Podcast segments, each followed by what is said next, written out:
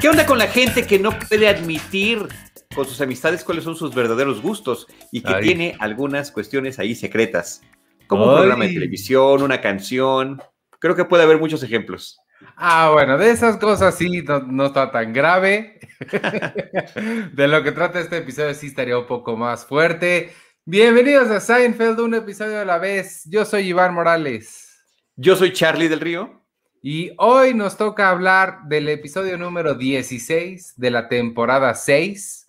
Eh, se llamó The Beard, que literalmente es la barba, pero eh, tiene un contexto muy diferente. Y es nuestro episodio número 102 y se transmitió originalmente el 9 de febrero de 1995. ¿Qué te parece? El 9 de febrero de 1995, sí, efectivamente. Me parece este, que es interesante la forma en la que utilizan aquí la palabra barba. Curiosamente, nadie de ningún personaje de este episodio tiene barba, lo cual es una especie de contradicción curiosa, independientemente de que sea simbólico lo que se quiere decir, y que yo creo que lo podemos comentar conforme avance el episodio. Yo antes de, empezar, Ivanovich, nada más quería mencionar que este es un guion de Carol Leifer. Ya la habíamos mencionado. Ella es una, eh, pues, eh, comediante originaria de Nueva York. Eh, también hacía stand-ups, amiga de Jerry, Mencionamos que inclusive algunas leyendas urbanas no confirmadas y más bien incluso negadas decían que de alguna forma, como había sido pareja de Jerry en algún momento, el personaje de Elaine podría estar vagamente basado en ella y ah. que eh, pues ha tenido una, una eh, vida social muy activa y además ella es muy, em, eh, digamos, em, vaya, ¿cómo decirlo, ¿cómo decirlo bien? ella ha cambiado su preferencia sexual a lo largo de los años y ha sido muy abierta mediáticamente sobre esto.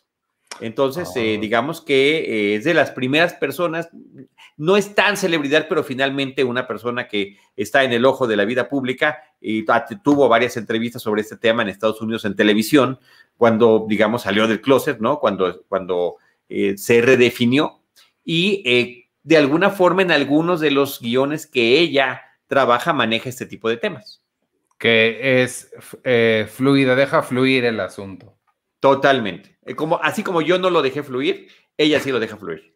La porque me es un espectro y uno puede estar aquí y allá.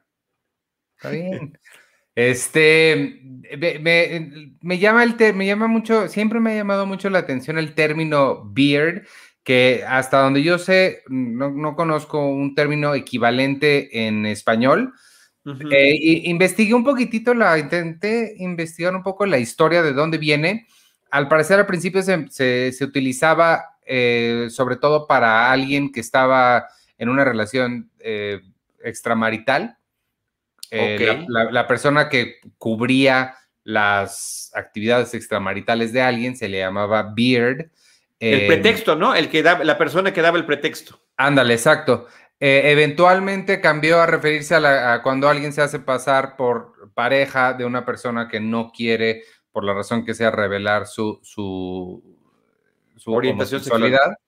Pero este, pero sí, la, verdad no sé por qué se llame barba pero pues sí, es, es un término bastante este, pues, usado. Creo que ya, bueno, espero, esperaría que ya cada vez se use menos mm, eh, la necesidad de eso.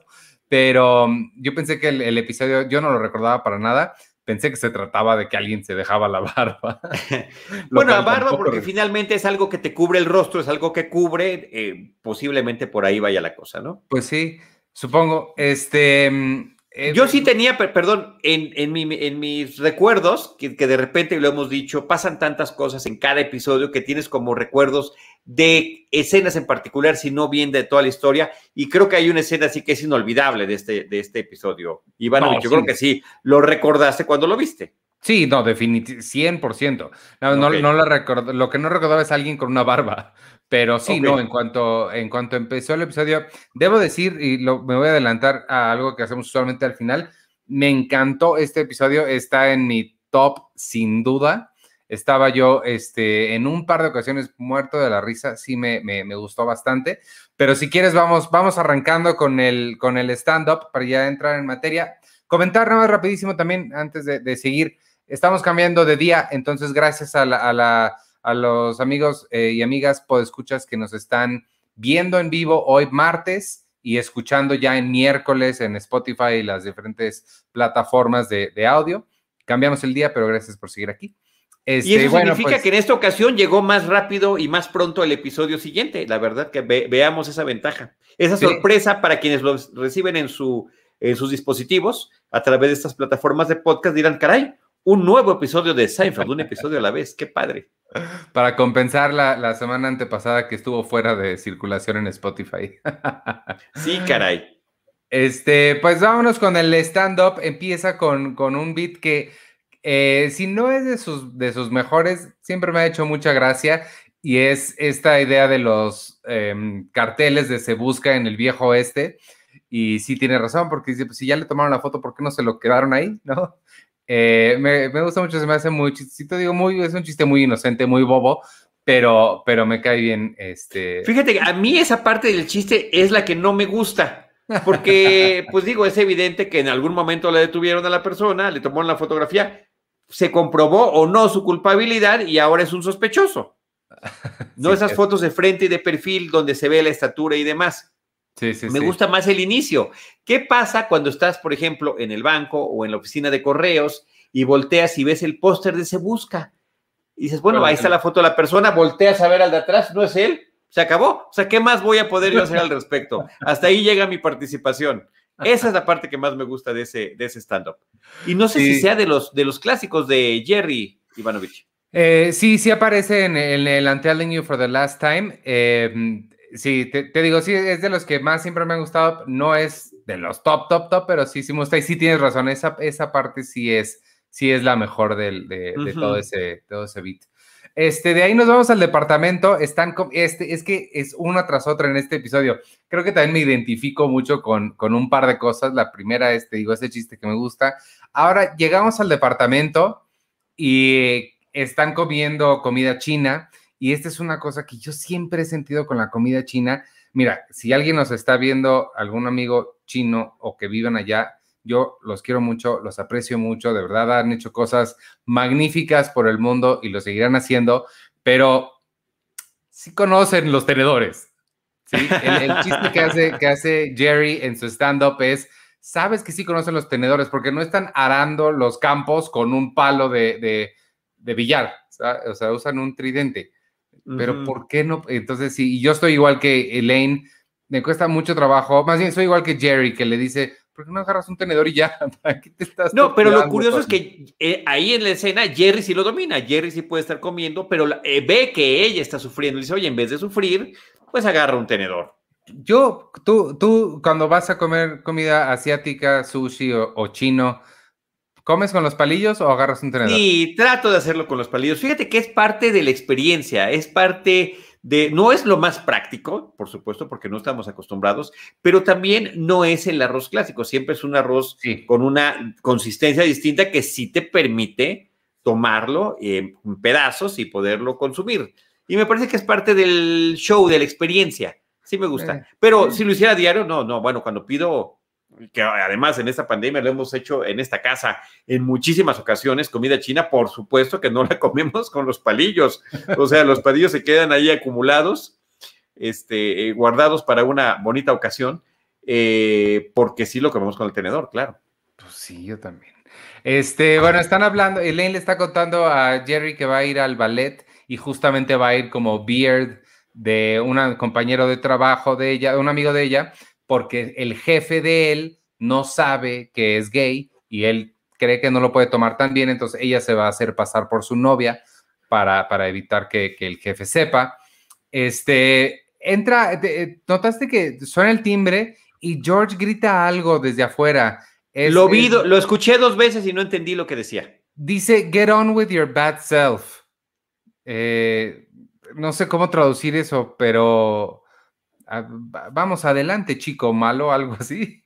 Pero no entendí por qué lo dije. Dije, igual fue referencia a otro episodio que ya me lo perdí. No, no, no recuerdo. Y fíjate que no se hizo ninguna mención en particular sobre esto en las partes. Yo no lo alcancé a detectar y no tenía los subtítulos eh, activados, entonces no. O sea, no, no alcancé a distinguir lo que decía. porque además oye así como parte del micrófono de entonces ya no supe qué es lo que decía. Lo que sí te quiero decir es que cuando le está platicando eh, Elaine a Jerry sobre lo que va a hacer, sobre que va a ir, va a apoyar a este amigo por esa situación, porque pues el amigo Robert cree que su jefe es muy conservador y que lo mejor para él pues será fingir que tiene novia, eh, estas situaciones que nosotros esperamos que por supuesto cada vez sean menos, eso pasó hace ya hace más de 25 años cuando se transmitió este episodio, pero sí mencionar que dentro de la serie el personaje de Elaine es el que más eh, abiertamente y de manera constante eh, está relacionado con gente que no tiene ningún problema con su preferencia sexual. Hay un episodio, el del metro, donde ella se queda atorada en el metro, justamente llevaba un regalo porque iba a ser la madrina de una boda entre dos amigas lesbianas. Es cierto, es cierto, sí. Y, que cuando se pone a platicar con una señora del metro, la señora del metro se incomoda con lo que le está contando. Cuando Elaine lo está platicando de la manera más normal, ¿no? Y en este caso, pues sí, el amigo ante su jefe quiere ocultar su preferencia y entonces le pide el apoyo a ella y ella dice, bueno, sí voy. Y dice, ¿y qué, más ganas con esto? Le pregunta a Jerry, bueno, ver el lago de los cisnes en el Met, o sea, ni más ni menos. Pues y ya veremos más adelante que es en un bonito palco, además. No es cualquier cosa. Este, ahí entra Kramer eh, y, le, dicen que George sigue utilizando el, el peluquín este que, que, le vimos confeccionarse cuando estaba John Lovitz de visita. Eh, y Kramer dice lo bien que se ve, le, hace hincapié en lo bien que le parece que se ve, pero a Elaine le parece que se ve ridículo. Y A Elaine y a Jerry les, parece que se ve ridículo, ¿no? Entonces está esta doble, doble perspectiva. En el episodio previo, que justamente fue interrumpido por el episodio 100 y 101 del especial de una hora que ya comentamos la semana pasada, eh, a mí me parece que el tupé que le ponen a George la primera vez, se le ve mucho mejor que este. Sí. Y sí creo, porque sí me parece que sí es impactante la diferencia de cómo se ve una persona con el cabello completo a, a sin él. O sea, sí se ven distintos. Yo digamos que coincido con Kramer. Veo con otro tipo de personalidad a, George y siento que sus, eh, sus eh, partes faciales eh, se notan más y que se ve bien. Pero creo que este tupé lo hacen a propósito que se vea más falso, como en algún momento le dice ayer, como sombrerito. El otro sí que estaba mucho mejor acomodado. Sí, sí, sí, estoy de acuerdo que se le ve, se le ve mucho mejor el pasado, que este sí se ve muy falso. El otro quizá no, si no lo conoces, si no sabes nada, quizá sí no, lo, no te das cuenta. Exacto, exacto. Y me parece que eso está padre. Y me gusta la frase de, de Kramer, no sabía lo atractivo que era. ¿no? Este, ahí entra, entra George y hace, se, pavonea con permiso para agarrar algo del, refrigerador. Lo podemos ver ya con pelo, pero Elaine es rápida en bajarle los humos y le dice lo ridículo que se ve. Y me encanta la respuesta de George porque es, eh, ¿me, veo ridículo o te da coraje que ya se te fue el barco? Eso me... Sí, bueno, me parece que está buenísima. No, está con una confianza abrumadora Llega engreído, se da vueltas, está feliz y todavía les explica, es que con esto yo ya estoy en el juego nuevamente. Antes lo veía de lejos, ahora ya estoy en la jugada con mi personalidad y este cabello, ya lo estoy. Y, y Kramer le sigue dando la razón y le dice, oye, fíjate que hay una amiga que no veo desde hace cinco años, que regresó a Nueva York y que justamente quiere que le presente a alguien. Te voy a presentar con ella. Y Jerry todavía se ofende y dice, ¿Y, por qué no yo? Y dice, no, él te gana, sin duda. o sea, según Kramer, George con tu P es más atractivo que Jerry. Sí, ahí no, sé qué tanto, hasta allá estoy tan de acuerdo, pero sí, este, sí, sí, sí, se ve bien. Ya, es cuestionable.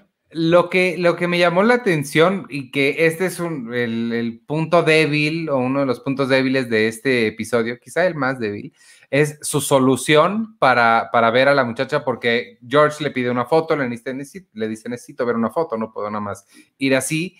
Em, obviamente, pues Kramer no tiene por qué tener fotos de sus ex amigas o de amigas que no ven mucho tiempo y se les ocurre ir con un dibujante de la policía, estos que hacen los dibujos de, de, víctimas y demás. Sí. Em, la solución se me hizo. O de sospechosos, de sospechosos se me hizo un poco forzada, pero, o sea, no, pero, la, paso, pero...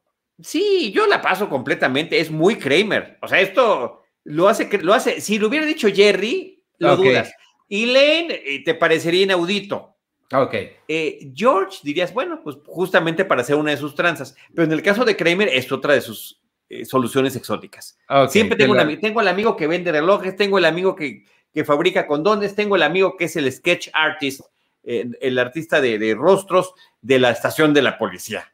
Te, la, te, la compro sobre todo por eso, porque si, si alguien va a tener un amigo que se dedica a eso, es Kramer.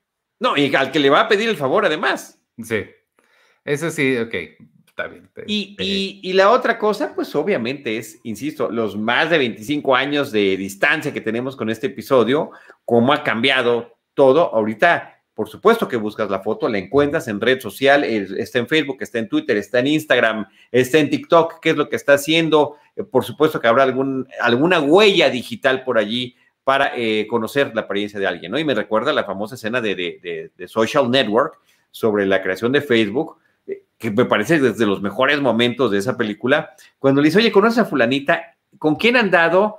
¿Dónde estudió? ¿Y con quién anda ahora? ¿No? Y el otro, anota, porque son los campos que vamos a llenar en esta nueva este, red social que estoy construyendo. Sí, es, y, cómo, e, y qué complejo era antes. Sí, es, e, e, esa, ese tipo de diferencias de, de, época sí son muy notorias y muy, muy impactantes. Oye, y además el otro hecho es, y lo vamos a hacer ahorita, vamos ahorita para allá es en ese mismo momento, porque eh, Kramer toma la comida china que sobró, la pone en un topper, porque dice esto se lo vamos a dar a algún indigente que nos encontremos, este, y, de hecho se van los tres a la estación de policía juntos, eh, caminando por la famosa calle de Nueva York que les construyeron a partir de esa temporada. Exacto, y, pasan junto al, al, este persona, ¿cómo se llama? ¿Cómo le dijiste? Indigente. Este, y le dan la comida y Kramer le pregunta, si vas a estar aquí, ¿cuánto tiempo vas, a estar aquí? Y el otro le dice, pues, ¿a dónde más? No tengo ningún lugar a donde ir. Eh, con toda la intención de regresar por el, por el top, pero por, o por algo, todavía no sabemos exactamente qué. Llegamos a la policía y ya están dibujando, dibujando a la persona esta. Eh, George está lejos, nada más viendo, trata de acercarse y no lo dejan porque... Para que sea sorpresa. para que sea sorpresa. Pero Jerry le pregunta al, al, al amigo Lou pregunta por una oficial que ve ahí que le, le gusta, pregunta por ella y al parecer parece que es posible que salgan. Que se la vayan a este presentar, ¿no? además es una sargento. ah, sargento. Sí, sargento. Ah, a esa parte no la, no la caché. De, las sargentos que he visto en las series de televisión y películas más atractivas que me ha tocado, ¿eh? Bueno, con excepción de Brooklyn Nine-Nine, te, te, lo acepto. Este, por fin le enseñan el dibujo a George, nosotros no lo vemos, hubiera estado padre que lo viéramos nosotros. Sí, caray. Producción, ¿eh? Era un tema de producción. Ah, sí, eh, eh, ¿es, en serio? No, no, no, me lo imagino, no lo tengo, no tengo ese dato, ah. pero me lo imagino que sí.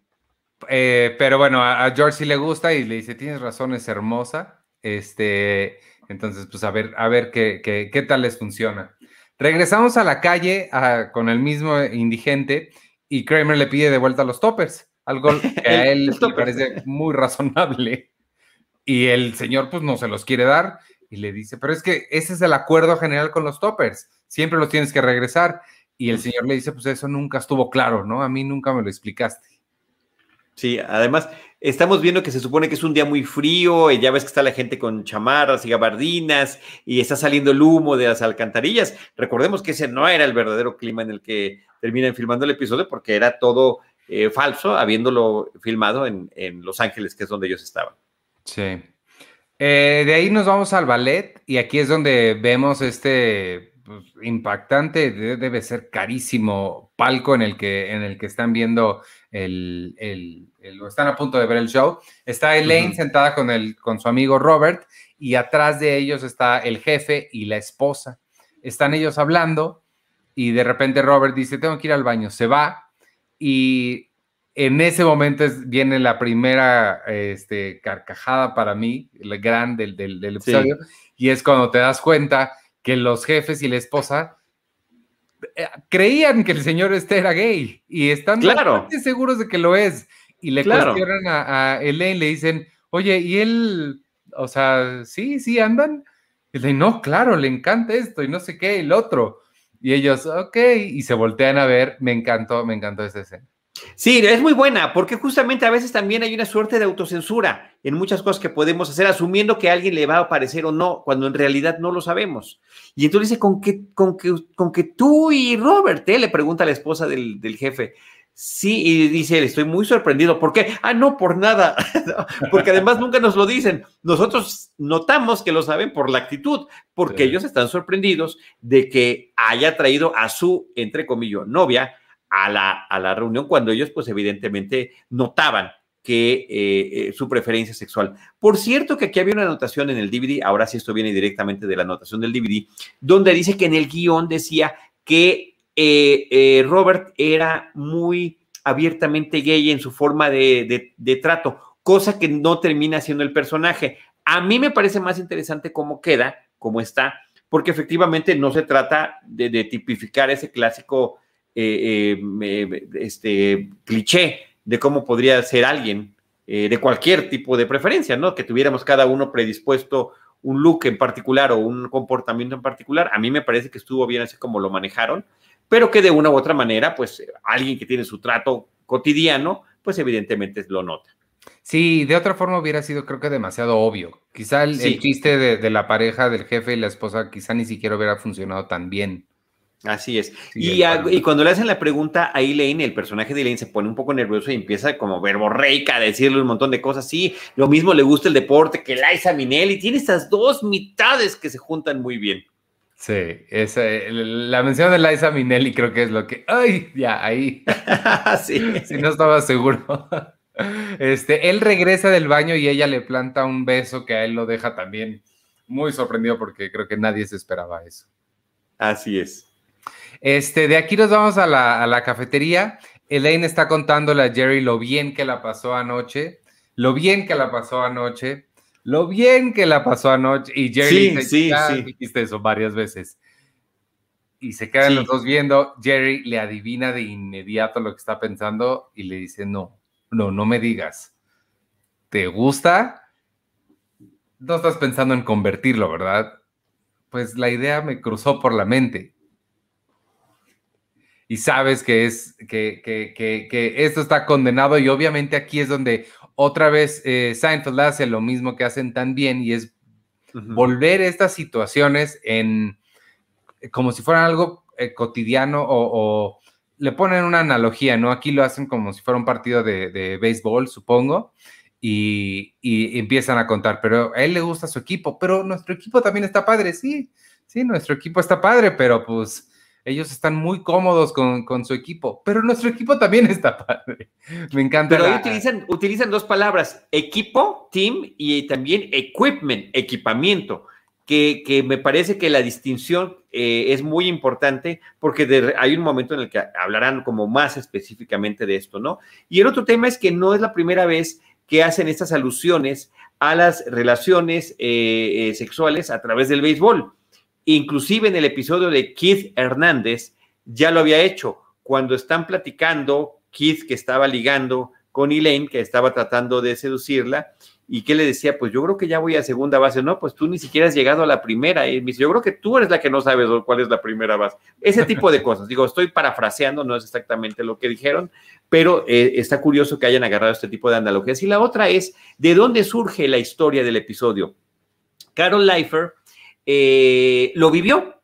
A ella le sucedió que un amigo que trabajaba en la banca con gente muy conservadora le pidió que la acompañara a una serie de conciertos a los que le estaban invitando de su trabajo eh, para fingir que era, que era la novia. Lo curioso es que cuando llegaron resulta que también había otras personas que abiertamente eran gays y la situación pues finalmente resultaba que no había tenido sentido haber, haber eh, inventado todo eso. Y lo que la misma Carola Efra ha comentado sobre el episodio es que se toman ideas de la vida real y de alguna forma se magnifican y se llevan con otro tipo de supuestos desenlaces que hubieran tenido, ¿no? Porque aquí el, tema de que... Eh, tanto un hombre como una mujer puedan estar ilusionados en, ilusión de enamoramiento por alguien que tiene otra preferencia, pues es como común, ¿no? me, gustó también mucho el, la, reflexión, por llamarle de alguna forma, que dice Jerry, pues, eh, eh, porque Ellen le dice, es que nos llevamos muy bien, y Jerry le dice, claro, todo el mundo se lleva bien cuando no hay posibilidad de sexo. Sí, sí. ¿Cuál es? Y, es lo que quiere refutar Elaine y es lo, que quieren tratar de, que suceda, eh, de poder hacer esta conversión, que es como le llama Jerry, intentar esa cosa. Sabes que estás en aguas, ¿no? Que nunca, en territorio no explorado, pero lo que sí es curioso es que el territorio sí ha sido explorado en la serie. En la temporada 4 está el episodio de The Smelly Car, cuando Kramer logra seducir ah, claro. a una eh, mujer lesbiana. No sé si recuerdas eso, que eh, termina inclusive ella eh, cometiendo la, la, la, pues el, ¿cómo se llama cuando te engañan? El, la infidelidad con, su pareja por la seducción que había hecho Kramer. Entonces, Kramer sí había logrado ese tipo de conversión y Kramer también había logrado en otro, otro tipo de conversión cuando a esta mujer que estaba ya para un tema religioso, pues queda como víctima del famoso Caborca. Este, de ahí nos vamos al departamento. Eh, Jerry está hablando por teléfono con la, con la policía. Están hablando sobre si ella llevará su arma a la cita o no. Él le dice que en la primera cita mejor la hagámoslo sin armas, porque qué tal que no te caigo bien y qué va a pasar ahí. Este, entra, Kramer, armada. entra Kramer eh, y no está buscando como desesperado un topper, porque pues el suyo se lo había quedado el, el indigente este de la calle. No, y eh, además le dice, oye, envuélvelo en plástico. Y dice, no, no, no, lo más importante del topper es el momento en el que hace el, cierre y que conserva toda su frescura. Parece un anuncio de Topperware. Entra este George y se está peinando. Eh, acaba de, hablar con Denise, que es el nombre de la muchacha que Kramer le, le presentó y le dices, muy agradable, no sé qué, ¿por qué nunca pasó nada entre ustedes? Le pregunta a Kramer y Kramer le contesta, ¿quién dice que no pasó nada? Efectivamente, que me parece padrísima la respuesta, ¿no? Una situación, una relación de hace cinco años, no le dice ni que sí ni que no, pero le dice, ¿qué te hace, qué te hace pensar que no? Totalmente. En este episodio, Michael Richards tiene una serie de muy divertidas expresiones faciales. Sí. Independientemente del humor físico y demás, tiene muy, y una de esas es esta de pilluelo, ¿no? De la famosa mirada del gato que se comió el ratón. o el canario. Sí, sí tiene varias. Este, más adelante vamos a ver la, otra. Eh, Jerry le pregunta que, qué le dijo, qué tan honesto fue. Le, ¿Cómo se describió por teléfono? Le platicaste de tu sombrerito ese. Eso me encantó, Elise. ¿No te, has, ¿No te has fijado que la gente se te queda viendo en las calles? Se me quedan viendo por lo bien que se ve. Pero le dice, cuando le dice, por tu sombrero ese, ¿qué sombrero? No se ofende, ¿qué sombrero? Ese, de, ese sombrero de cabello que tienes en la cabeza. Y Kramer lo defiende, no, no se nota que es un tupé, les garantizo que ella no lo va a saber, eh, que ella no se va a enterar, es lo que George termina diciendo, no está tan convencido y tan emocionado con su tupé y de su nuevo look que cree que no se va a notar. Eh, regresamos a la calle, pasan otra vez junto al, señor indigente. Kramer le pone una moneda en su vasito, pero resulta que tiene café y pues obviamente le, le grita, oye, ese es mi café. Kremer bien intencionado, porque lo ve y le dice, discúlpame por el exabrupto del otro día, toma, le echa la moneda y resulta que dice, ves mi café, y Kremer ni cuenta se dio porque cuando volteé a ver no, no entendió lo que el otro le estaba diciendo. Ahora, aquí tengo una pregunta para ti que siempre tienes palabras en español, porque nos vamos al, precinto, a la, policía. Comisaría a la estación de policía. A la estación de estación policía. de policía, estación de policía, ¿no? Estación de policía. Y la, la sargento. La sargento con la que va a salir Jerry le dice que no llegó una persona al line-up. Line-up, ¿sabes cómo se dice en español? No, no sé cómo se llama. Yo le puse la línea de sospechosos. Para ah, la, línea de sospechosas, que, la alineación de sospechosos que va a haber para, que es una práctica ya, esto aquí no sucede, pero pues ya ves que los, los alinean eh, eh, también en un lugar donde posiblemente donde toman las fotos de los sospechosos, donde se ve la estatura y a través de un vidrio que eh, es espejo del otro lado para que los sospechosos no puedan ver a la persona que los va a identificar o que pretende identificarlos, ¿no? Es como la, es la famosa, el famoso póster de los sospechosos comunes, que están en esta alineación de la policía para identificarlos. Pero bueno, le ofrecen, ella se disculpa a la sargento porque dice, perdóname que voy tarde, pero nos falló una de las personas que venía a la alineación. Y no sé si ustedes, algunos de ustedes quiera ganarse 50 dólares por estar. Y bueno, para Kramer le parece una idea genial. Y aquí es donde digo que tiene una muy buena participación Michael Richards, cuando está formado en el centro de la, de la alineación de sospechosos, porque está feliz, está engreído, pareciera que estuviera ante la cámara, sonriéndole, aunque no ve a quienes lo están viendo, le está sonriendo como diciendo, miren en dónde estoy, ¿no? Eh, se equivoca de lado cuando le dicen que, que giren a la derecha o a la izquierda, lo hace al revés, pero termina volteando. Recuerdo también otro que ya, yo creo que nadie de que nos ve o escucha lo va a recordar, pero había un episodio de Don Gato, de Don Gato y su pandilla, donde a Matute le dicen que va a salir de extra en un eh, comercial o en una película y él no deja de ver a la cámara. O sea, va cruzando la. Lo único que tiene que hacer es cruzar una esquina y él todo el tiempo está viendo la cámara y sonriendo. No, no, lo recuerdo, pero sí, esta intervención de él y la otra más adelante cuando regresa a la alineación también me parecen muy, muy afortunadas. Este, de ahí nos vamos al café. Está George ya en su cita con la famosa Denise, quien Bueno, esperando que llegue, esperando que llegue. Claro. Eh, y cuando ella llega, trae un sombrero puesto, él la ve y le dice, ponte cómoda, no sé qué, quítate el sombrero. Ya no vemos nada más, pero vemos el rostro de George cuando ella se está quitando el sombrero. Y pues creo que más o menos nos podemos imaginar lo que estará viendo con la sonrisa tremenda. Con la sonrisa más forzada del mundo. Eh, lo, que me gustó ese detallito es que cuando George ya está sentado en la cafetería cuando empieza la escena y cuando ella entra escuchamos la voz en off de George que dice, es idéntica a la del dibujo, es ella, es ella. Y ya después ya se saludan. Claro. Este, de ahí nos regresamos a la ¿qué? estación de policía. Estación. a la estación de policía. Jerry está viendo, ve el polígrafo que tienen ahí y la, eh, la sargento le dice que ha venido, mucha gente famosa ha pasado por aquí, incluso una de Melrose Place. Y Jerry niega que, jamás ha visto el programa, le, le dice como, ah, ok, como si no le importara. Ella le pregunta, ¿lo has visto? El programa y él, no, no, no, para nada. Nunca lo he visto, sí. Este, eh, pero, pero me gusta porque le dice, eh, ¿qué es ese aparato? Y dice, es un polígrafo, eh, lo que ustedes los civiles llaman detector ah, de mentiras. me encantó ese detalle.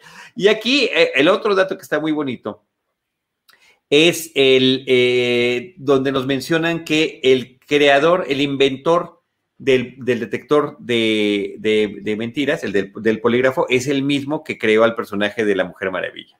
Sí, ahí está la película eh, Marsden and Wonder Woman, se llama.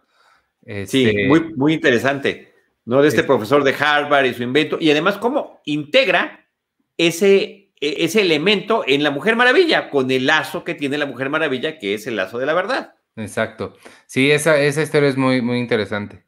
Este, le ella medio no le cree que, que, nunca ha visto Melrose Place y le dice, ¿por qué no tomas el polígrafo? ¿Te aventarías?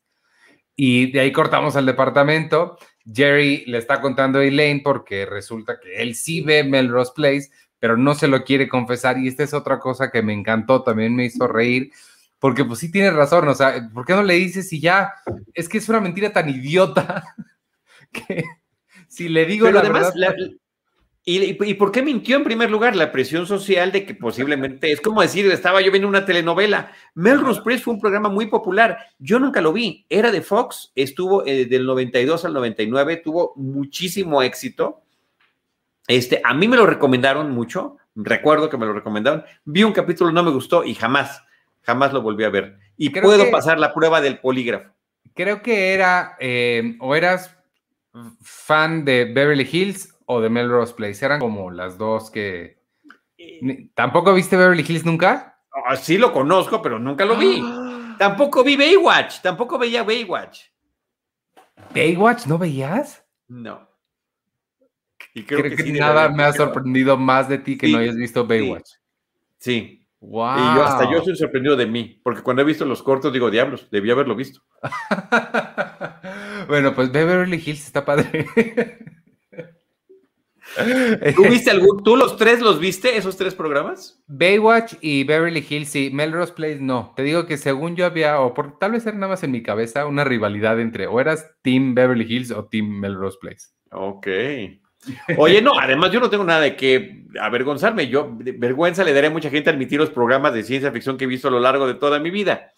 Pero este, aquí lo curioso es que en la realidad, Larry David era el que en secreto seguía Melrose Place. Ah, y de ahí sacaron esta idea para, para integrarlo. Y me encanta cómo lo integran en, el episodio. Me parece que funciona muy bien porque aunque no conozcas la serie, por el tipo de preguntas que hacen y demás, eh, no necesitas saber.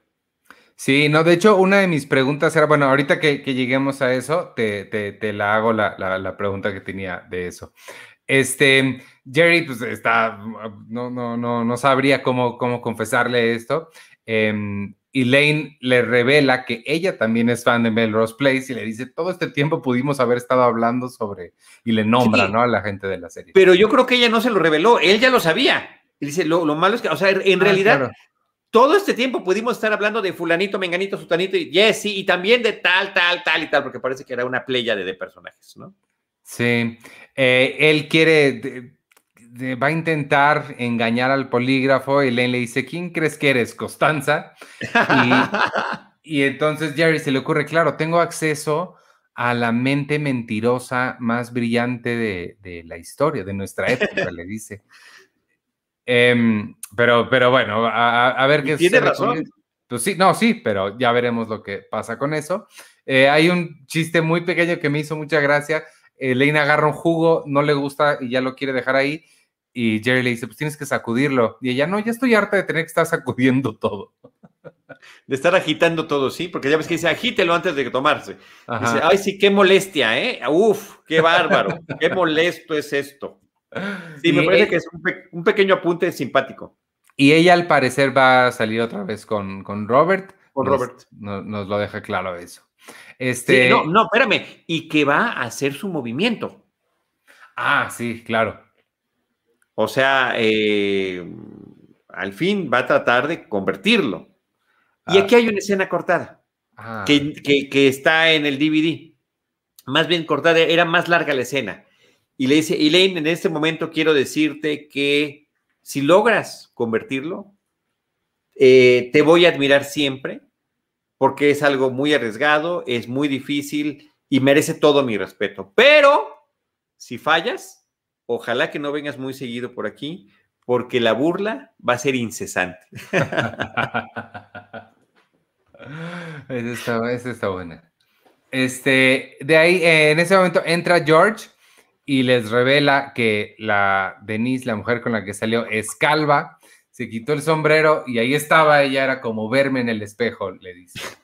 Este, que yo creo que en realidad eso sí sería la parte perturbadora para George.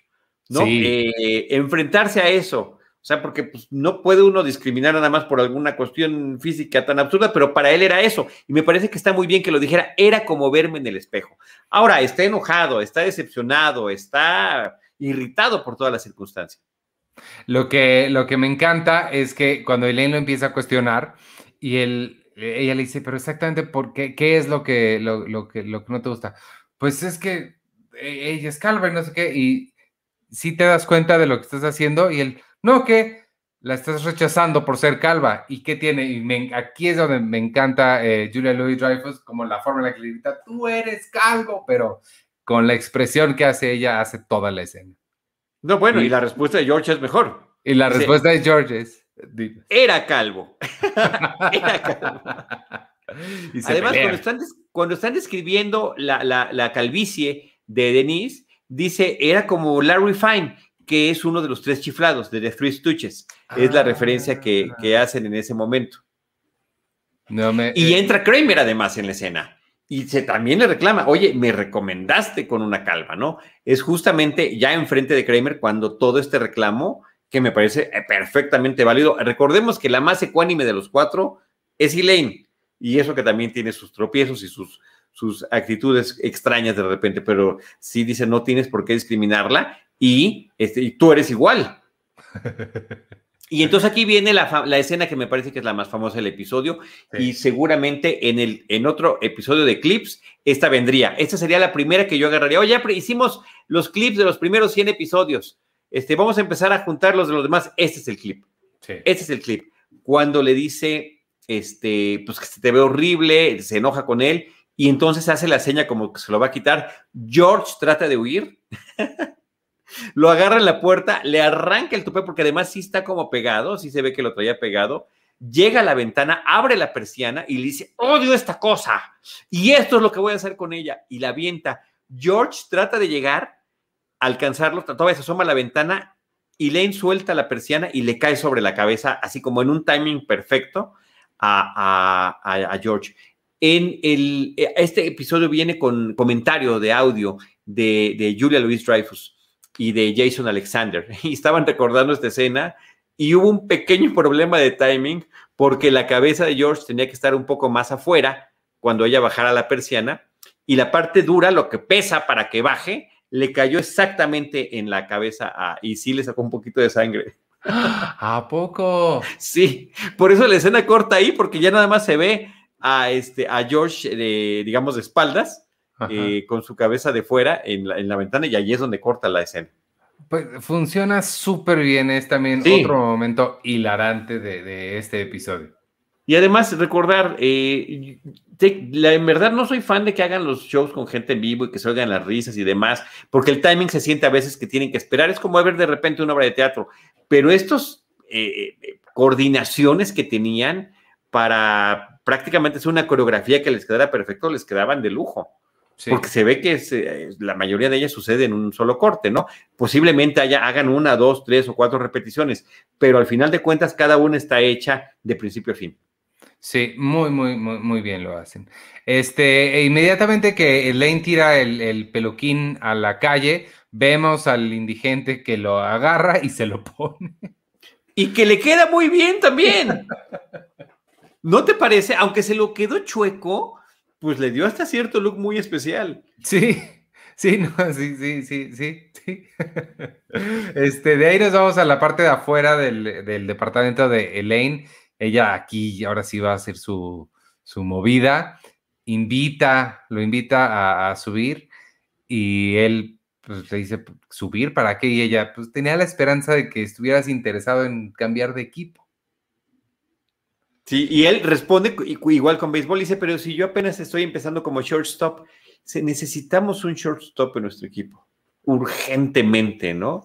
Eh, ahí queda la escena. Está padre, está padre la escena porque al principio él la está felicitando, le dice, oye, fingiste muy bien. Y dice, sí, todavía hice ese completo que tuvimos, porque pues yo me imagino que las parejas eh, reales se pelean. No, no, estuvo excelente. Eh, es que no fue muy difícil, ¿no? Es cuando ella empieza a sugerir esto. También recordemos que cuando eh, estaba saliendo con el dentista, eh, Elaine, eh, y le, había, lo había invitado a subir, él había subido muy, muy emocionado porque estaba entendiendo que era una sugerencia de, tipo sexual, erótico, de, de, acercamiento. Cuando ella no lo había hecho así y le tuvieron que explicar George y Jerry a Elaine qué era lo que subir ¿no? Ir upstairs significaba ese tipo de invitación, pero por supuesto que todo está en la forma en la que se, en la que, en, la que se sugiera. Creo que la forma en la que lo hace Elaine en este episodio, como para marcar la diferencia con el otro, es totalmente distinto. Y Robert lo entiende inmediatamente. Perfectamente bien. Además, cortamos sin saber qué es lo que pasa. Este, y cortamos a la cafetería. Está eh, George muy contento y les, les está contando que cuando Elaine tiró el peluquín por la ventana y dice que es lo mejor que le pudo haber pasado. Él es una persona neurótica, nerviosa, todo el tiempo acelerado y es quien soy y así debo ser, ¿no? Eh, y además decide que va a seguir viendo a la, a la mujer sin pelo. Así es. Y, Jerry lo felicita, le dice, qué bueno que, es como si volvieras a ser calvo. Aquí ese chiste me gusta, no, sé cómo sería en, español porque está haciendo referencia a los cristianos que se llaman born again, Como yo, ya, sí, renacidos, ¿no? Renacidos. Pero hace un juego de palabras con Y tú eres bold again. Es. Está buenísimo. Me encanta cómo este, y sobre todo cómo abraza sus inseguridades, ¿no? Y este, y después Jerry le pide que le ayude, porque dice, tengo que ir a la prueba, por favor, dime qué tengo que hacer. Y George le dice, mira, no puedo enseñarte. Es como pedirle a Pavarotti que te enseñe a cantar. Y entonces Jerry pues hace una, hace, hace una cara como de tristeza, ¿no? Lo entiende, se levanta y justo antes de salir de la cafetería, eh, se voltea eh, George y le dice, Jerry, recuerda, no es mentira si tú no crees que lo sea. y Jerry es una, sí, de, sí, así es. Me encanta, me encanta esta, esta parte. Y yo he conocido muchos mitómanos y de verdad se lo creen. Sí. se lo creen, se lo creen, es impresionante. Sí, es una parte esencial.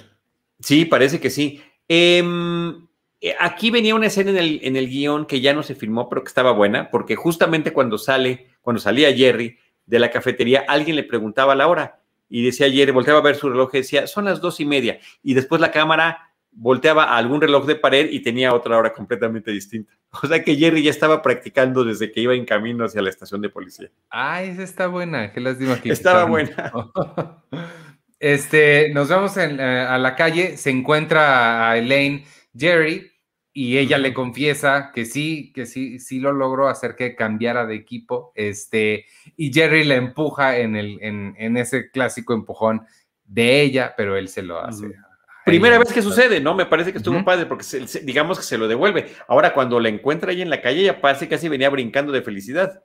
Sí, y, Jerry le dice, le diste esperanza a todos los que, eh, a todos los que alguna, todas las que alguna vez han dicho, qué lástima es gay. Sí. ¿Sabes lo que has hecho? Le has dado esperanza a todas esas mujeres que, dicen que qué lástima que es gay. Este, y Elaine dice, sí, es que es el hombre perfecto. Solamente vamos a tener sexo y shopping. es una lección de vida. Nada es imposible. Exacto. Este, nos regresamos otra vez a, otra alineación. Está Kramer, nada más llegamos de, entrada a eso. Y aquí es la otra que me gusta mucho lo que hace. Es muy bobo, pero es muy divertido también. Y está Kramer formado y con los ojos le empieza a señalar a la persona que está del otro lado del espejo que voltea a ver al de junto. Eso me encantó, se me hizo genial como lo Sí, muy divertido, señalando, oye, el sospechoso es este, ¿no? Yo ya, como yo ya supe algo y es este de aquí. Eh, el dato curioso ahí es que ese sospechoso es uno de los guionistas de la serie, de esos, de esos que son parte del equipo de guionistas. Bruce Kirschbaum se llama el, el, individuo. Y me parece que está, está bueno el detalle de que los incluyeran para ese tipo de cosas. Sí, sí, totalmente. Por este cierto, Perdón, perdón, Ivanovich, este, eh, si no se, me va a ir. Eh, la idea de esta alineación, de, que algunos de los personajes del, reparto principal participara en una alineación de sospechosos, la tuvo Carol Leifer, la guionista, porque ella se enteró que David Caruso, el de CSI Miami, lo hacía cuando era actor de actor secundario, cuando era actor de reparto. y dijo, esto, esto está muy simpático, este, yo, yo creo que lo voy a integrar en, alguna, en algún guion en alguna ocasión y ahí lo hizo para Seinfeld. Órale, eso está interesante. Este, mm, eh, ah, sí, salimos de, ahí, estamos ahora sí en, en, la, en, la, estación normal. Jerry ya está en el polígrafo, está a punto de empezar. Perdón, la primera pregunta que le hacen es, ¿tú vives en el 129 de la calle 81? Él dice que sí y le empiezan a hacer preguntas sobre la trama de Melrose Place. Y aquí es donde te iba a preguntar si venía en algún lugar eh, especificado, si las cosas de trama que le están preguntando son reales o no. Yo me imagino que sí, no, no lo dice, pero yo me imagino, no lo aclara, por el hecho de no aclararlo, me parece que sí son reales. Claro.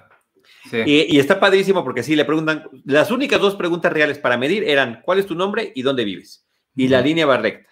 Y en el momento, eh, a mí de verdad que me parece que es una de las mejores actuaciones de Jerry, porque cuando le hacen la pregunta que se ve que se supone que su personaje sí sabe qué es lo que ha pasado con los de la televisión y le preguntan, él tiene que decir, no lo sé. fingir, o sea, fingir que no sabe de qué le están hablando y me parece que eso le salió muy bien. Y mientras tanto, la aguja del polígrafo a todo lo que da. Y me encanta también la forma en la que el actor que sale del técnico del polígrafo le hace las preguntas. Sí. Pues, oye, cuando este, se hicieron novios y después se fueron a Las Vegas, ¿regresaron contentos o no regresaron contentos? Estoy inventando una pregunta, pero nada más para dar el, tono con el, que él, con el que lo estaba haciendo, ¿no? And if so, ¿qué pasó, no? Este, resulta que ese actor, antes de ser actor, fue 20 años policía. Entonces lo tenía así ya como de, es uno de los pequeños datos curiosos que vienen en el DVD. Lo tenía ya de corazón, era, era lo suyo y salió en muchas series de policías. Sí, total. Ahí como personaje secundario. Totalmente se, le ve la, experiencia. Así es, así es. Ah, bueno, y este termina en un exabrupto de Jerry porque se quiebra, se quiebra por completo a la cuarta o quinta pregunta. Sí, pasó esto y, que y se arranca los, los eh, no, se quita todo lo de las manos y lo que tiene en el cuerpo y sale corriendo de la estación y vemos la triste decepción. Esto está padrísimo también. La actriz que sale de la sargento, este, desde que está viendo que el otro está mintiendo, ya está muy decepcionada de él. Sobre todo eh, porque, bueno, regresando a lo del el exabrupto que él cuando se va, eh, lo que le estamos, bueno, yo, yo interpreté que realmente lo que le está molestando a Jerry es lo que está pasando en la trama, no tanto que lo hayan cachado o no, eso ya no importa, lo que importa es las decisiones que están tomando estos personajes. Eso, así lo interpreté yo al Sí, sí, yo creo que sí, porque después también hace otra mención sobre eso más adelante. Este, de ahí pues ya regresamos al, departamento. Está Elaine y Jerry, Elaine le está contando, ella luce medio triste porque resulta que Robert ya se regresó con su equipo y me encanta el análisis de que hace Elaine porque es, eh, como mujer yo únicamente tengo acceso al equipamiento de ellos 30, 40 minutos a la semana y eso es en una buena semana. ¿Cómo voy a tener la experiencia de alguien que es dueño de ese, de ese equipo y que lo tiene toda la vida? Sí, tiene. nunca, nunca tuve oportunidad. Sí, tiene, sí tiene un punto. y Jerry le dice: Por eso pierden muy pocos jugadores. Sí. Y todo eso me encantó, se me hizo, se me hizo genial. Estaba yo y, y todo le dice Jerry, pero siempre tendrás un lugar en nuestro equipo. Pues sí. Y ella con las lágrimas en los ojos le dice, gracias, conmovida realmente. Ahora se están sentando, están en el sofá esperando que empiece Melrose Place. Y entra George como con prisa y le dice, cálmate, cálmate, todavía no empieza. Entonces, y después, Jerry, digo, George sí sabía. Yo, claro, George sí sabía, por supuesto. Acuérdate que la, la complicidad básica de estos cuatro es entre George y Jerry. Ya después de que incluyan o no a los demás, ya es otra cosa, ¿no? Que son los amigos más viejos, amigos de, la secundaria. Después entra Kramer. Ah, bueno, pero antes de que, de que entrara Kramer, este, Elaine le dice, oye, George, estoy muy orgulloso de ti, de que finalmente, pues, aceptas como eres. Y dice, ah, sí. Así que estás orgullosa de mí, ¿eh? Pues fíjate que me rechazó, así como soy, una mujer calva. a mí. O sea que finalmente Denise cuando vio que, estaba este, calvo, pues ya no quiso con él. Y Kramer, que acababa de entrar, este, también para ver el programa, le dice, es que tú tienes la culpa. La dejaste devastada seguramente cuando le revelaste que, eso era un tupé. Pero le echa la culpa a Elaine por arruinarle la... Así ah, también, no, a, a, los dos le echa la culpa. Si tú le arruinaste a él y tú, you blew it, ¿no? Por haberle hecho caso. Sí. Y pues, ahí termina formalmente el episodio. Nos vamos a un pequeño eh, colofón, epílogo.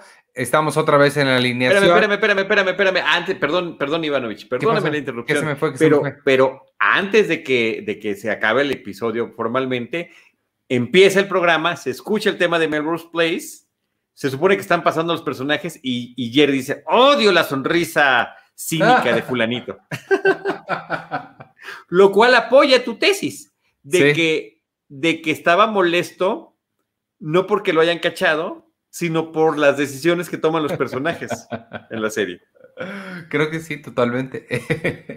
De ahí, este, bueno, la alineación está otra vez Kramer y le, a uno de los que está junto a él le dice, otra vez estás aquí. Y del otro lado del espejo está el indigente que reconoce a Kramer. Nunca nos enteramos por qué estaba ahí, de qué lo estaban acusando o qué pasa, Pero no, los, policías dicen, antes de que se vea el indigente, los vemos a los policías del otro lado del vidrio y dicen, en este caso tenemos al fin un testigo. Y entonces entra el indigente. ¿Reconoce a alguien de allí? Sí, al del medio, pero el indigente lo está haciendo justamente por venganza con, con Kramer de que le había echado la moneda en su café pues y de que le había pedido el topper. Sí, pero pues, oye, y no nos enteramos de qué crimen vio ni No, no, nada, más que había un testigo, ¿no? Pues y la cara de preocupación de, de, Michael Richards es genial. Cuando dicen, de un paso al frente, porque está muy confiado, casi se está burlando de los demás ahí en la fila, que ya está acostumbrado a hacer sus alineaciones, y resulta que le piden un paso al frente a él, por supuesto que se preocupa. Pues me encantó este episodio, te digo, sí va a estar en mi, en mi, top, creo, digo, a menos de que sucedan cosas increíbles en el resto de, la temporada, pero de, esta temporada al menos sí creo que ha sido mi favorito este u otro que estoy pensando, pero sí, me, me gustó mucho, me arrancó varias risas y este, y sí me gusta mucho estos nuevos finales ya sin stand-up, con, nada más un pequeño epílogo. Sí, sí terminan, los epílogos son buenísimos, los epílogos son buenísimos y es una cosa que en otras series, incluyendo Friends, también empezaron a hacer y que funcionaban súper bien, súper bien, porque era un gran remate eh, para, para, para la serie. Entiendo que siempre el interés fue decir, bueno, Jerry Seinfeld es el stand-up comedian, de ahí lo conocen, vamos a cerrar de abrir, como que como idea está bien padre también pero no siempre funcionaba. Y sobre todo me parecía que funcionaban menos los, epílogos finales. Era como cuando He-Man daba sus este, consejos al final de cada episodio. son como reiterativos. Sí, la, la, enseñanza ya la vimos a través del episodio, no me lo tienes que subrayar, ya lo entendí. Eso está muy bueno. Oye, este, vamos, antes de irnos rapidísimo, muchas gracias a todos los que nos han estado viendo en vivo. Eh, contestarles un par de preguntas que, nos han puesto, ¿te parece? Rápido para no alargarnos demasiado. Este, Manuel González nos pregunta, aparte de Melrose Place y Mad About You, ¿se mencionó alguna otra serie contemporánea de Seinfeld? ¿Te acuerdas? Sí, pues es que, eh, ¿cómo se llama? La de la mujer independiente, que, que ya hasta Kramer participa en un episodio de ella. Este. Ah, claro. Candice Bergen, con Candice Bergen. Este, sí, eh, ay, no me acuerdo, pero sí, ya me acuerdo que estaba. La serie de Candice Bergen. es el nombre de su personaje, qué pena. Este, no me acuerdo ahorita cómo, cómo se llama. Nancy Drew. No, no, no, no, no, no, no, no. Bueno, con eso te pregunto y hago trampa y lo busco.